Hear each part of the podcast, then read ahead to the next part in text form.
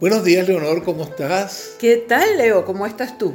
Bien, contento porque te vuelvo a ver. Igualmente, aquí cuando pasan días, horas, minutos y segundos, la verdad es que como que nos hace falta reencontrarnos para estos temas tan, tan agradables de conversar, ¿no? Bueno, tú siempre me hace falta, así que Ah, eso no bien, es. qué bueno. Mira, vamos a hablar de un tema que les va a gustar a la audiencia, porque es un tema a cierto punto controversial, ¿verdad? Eh, vamos a hablar del desamor. Yo creo que el desamor, para mí, y después tú me darás tu opinión, es cuando en una pareja se le acaba a la pareja, a ambos o a una de ellas, la magia del amor. Ya no ama una persona a la otra. ¿Y para ti qué es el desamor? No, yo coincido contigo en esa, esa definición que has dado. Yo creo que es un- una experiencia muy difícil de afrontar realmente tanto para el que la sufre como para el que la recibe. Porque después que tú has vivido o has tenido una emoción tan completa y tan perfecta como es el sentimiento de amar, sentirte de repente que te quedas con ese vacío de no saber cómo enfrentar o cómo decir o cómo aceptar que se te acaba el amor, porque el amor se acaba, Leo. Sí, como, como, como en la canción de Jurado. de que se nos rompió el amor de tanto usarlo. Y muchas veces ni siquiera de usarlo. El amor se acaba por 20.000 circunstancias ajenas muchas veces a la voluntad de uno mismo. Y se acaba y se acabó, que es Y lo más acabó. extraño. Porque así como llega el amor, que tú no sabes por qué llega el amor. Así de esta manera. Ah, güey, estás muy cancionera. Sí, qué es. maravilla. Bueno, eso es una Uno canción. no se da ni cuenta. Sí, señor. Bueno, fíjate que es así.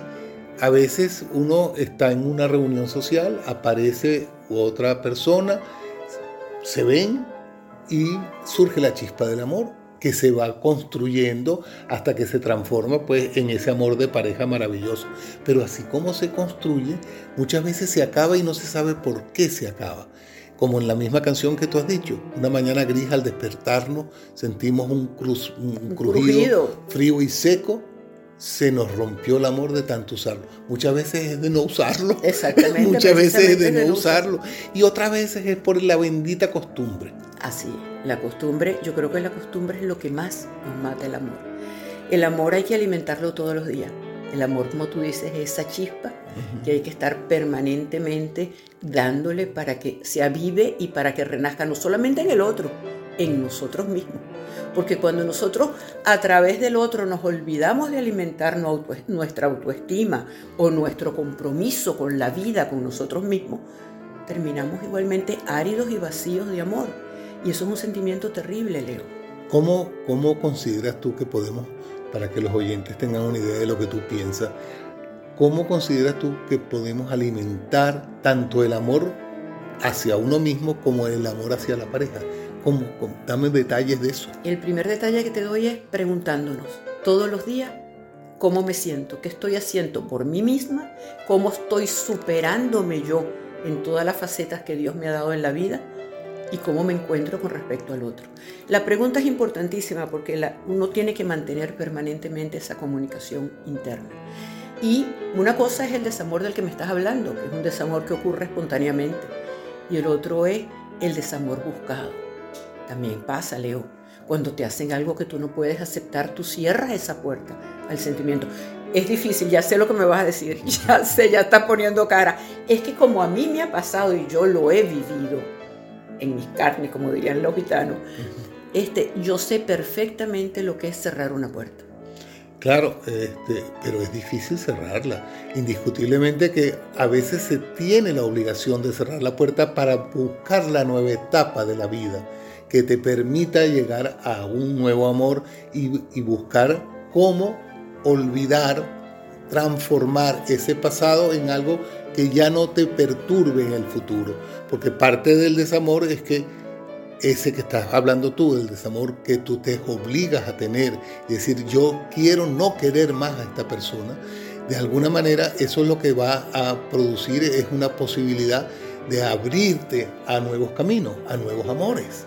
Que estrenar, estrenar amores es una maravilla, que eso es otra cosa. Eso me encanta, eso de estrenar amores. Bueno, puede ser, yo quizás no coincido tanto. Yo creo que después que tú tomas esa decisión viene un luto muy duro. Y no debes abrirte a ningún otro amor, debes abrirte a ti misma y a tu propio conocimiento.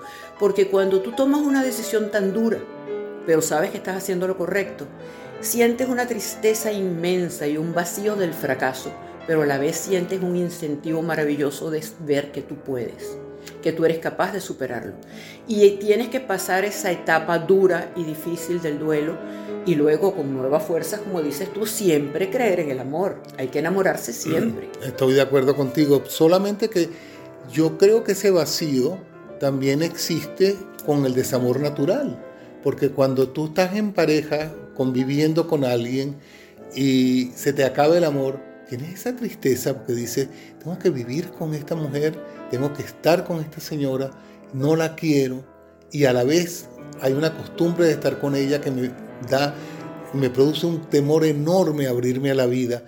Eh, eso también es difícil. No, y más difícil que eso hay un sentimiento que no has tocado, que es el de la culpa. Te sientes culpable del sufrimiento del otro. Te sientes que tienes que arrear con la tristeza del otro. Y ese es un sentimiento bastante duro de afrontar.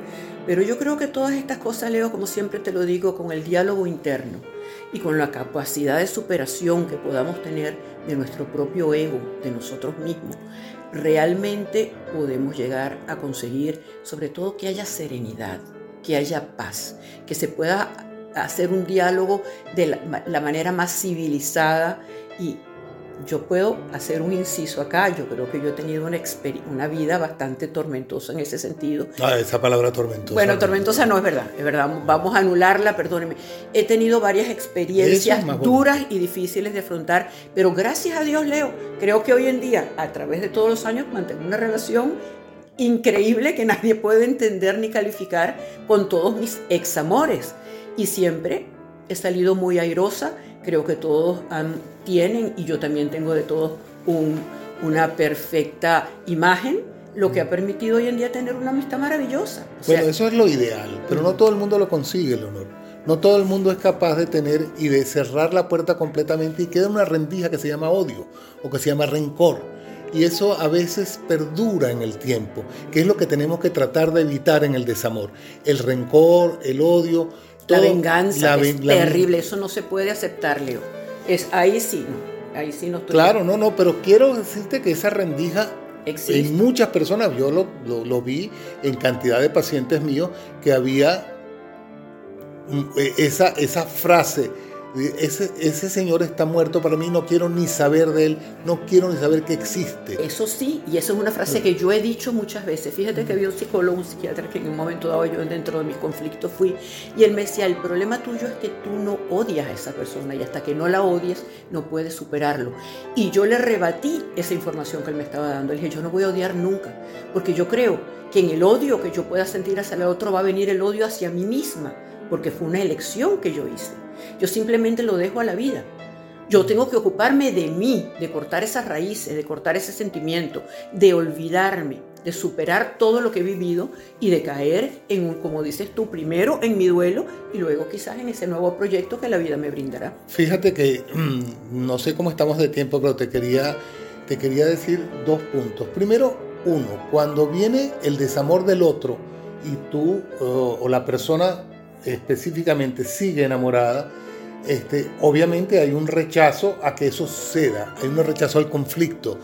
Y en ese momento eh, se produce el odio, por qué me está pasando esto a mí, odio a esa persona, pero ese odio se va transformando en olvido después, porque tú tomas la decisión y el odio se va eliminando, que eso es lo ideal que suceda. Pero el odio tiene unas raíces muy fuertes, Leo, y cuando tú dejes que el odio penetre tu alma, te empieza a hacer comportamientos erráticos que muchas veces son tu propia desgracia. Depende de la lesión que esté produciendo la otra persona en ti. Porque una cosa es un desamor, otra cosa es cuando hay una traición, otra cosa es cuando hay unas mentiras, otra cosa hay entonces Pero eso depende. Lo conlleva, la separación siempre conlleva eso, Leo. Sí, es posible. Sí, yo no creo que haya una separación que sea ah, paz y amor y adiós, sí, Sí, yo las he visto. yo las he visto cuando, ¿sabes cuándo? Cuando los dos ya no se aman.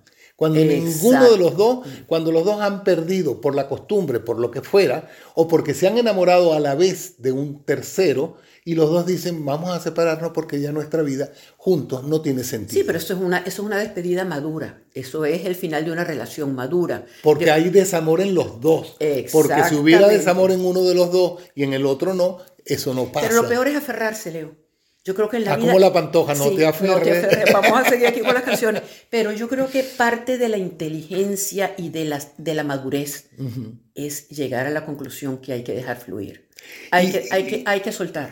¿Y qué opinas cuando por los hijos las parejas se mantienen? Ese es el argumento más tonto. Pero es un argumento que te dan. Que lo usan todos y usan a los hijos como moneda de cambio siempre en los divorcios. A mí eso me parece muy triste. Yo creo que el conflicto es de uno y uno mismo lo tiene que resolver.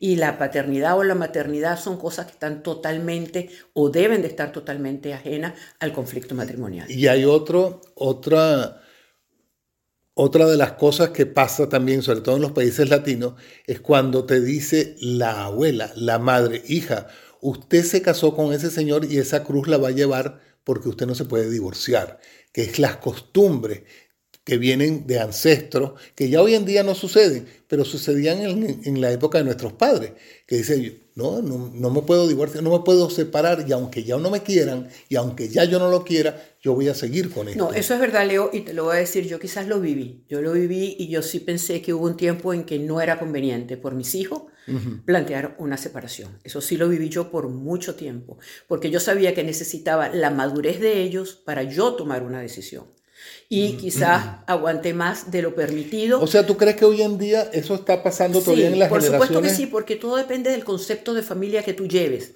Si tú lo que quieres es una familia lograda, donde todos los miembros participan y donde tú ves que por encima de todo y de tu propio problema personal hay un buen padre, como era mi caso, que era un padre excelente. Entonces tú quizás llevas un paso más allá de la relación, siempre pensando, mis hijos me lo van a agradecer el día de mañana como efectivamente es. Los hijos al final siempre van a reconocer lo que tú hagas por ellos. La vida siempre te va a compensar en todo este tipo de situaciones. ¿Y tú lo recomiendas como persona o lo recomiendas Yo no recomiendo nada, yo no soy ninguna no, experta, yo no me atrevo a recomendar nada, pero yo sí les digo, todo lo que uno pueda hacer en aras del beneficio de los demás trae una Claro, el problema es que cada individuo y cada pareja es diferente. Eh, y cada persona también tiene sus propios conflictos, tanto internos como externos. No, y es importantísimo decir que nosotros, en el ánimo nuestro, no está la idea de influir nada. Estamos hablando de vivencias. De nuestras vivencias. De nuestras propias, vivencias. Y, bueno, ¿Y cómo estamos de tiempo hablando de vivencias? Yo creo que el tiempo se nos está acabando. Hay que enamorarse de nuevo, Leo. Ya, ya yo estoy enamorado. Ah, bueno, pues me encanta. bueno, señores. Muchísimas gracias, Leo. Como siempre, yo sé, que, yo sé que mucha gente dice, pero estos son los más edulcorados del pero me encanta hablar contigo. Igual a mí. Hasta luego.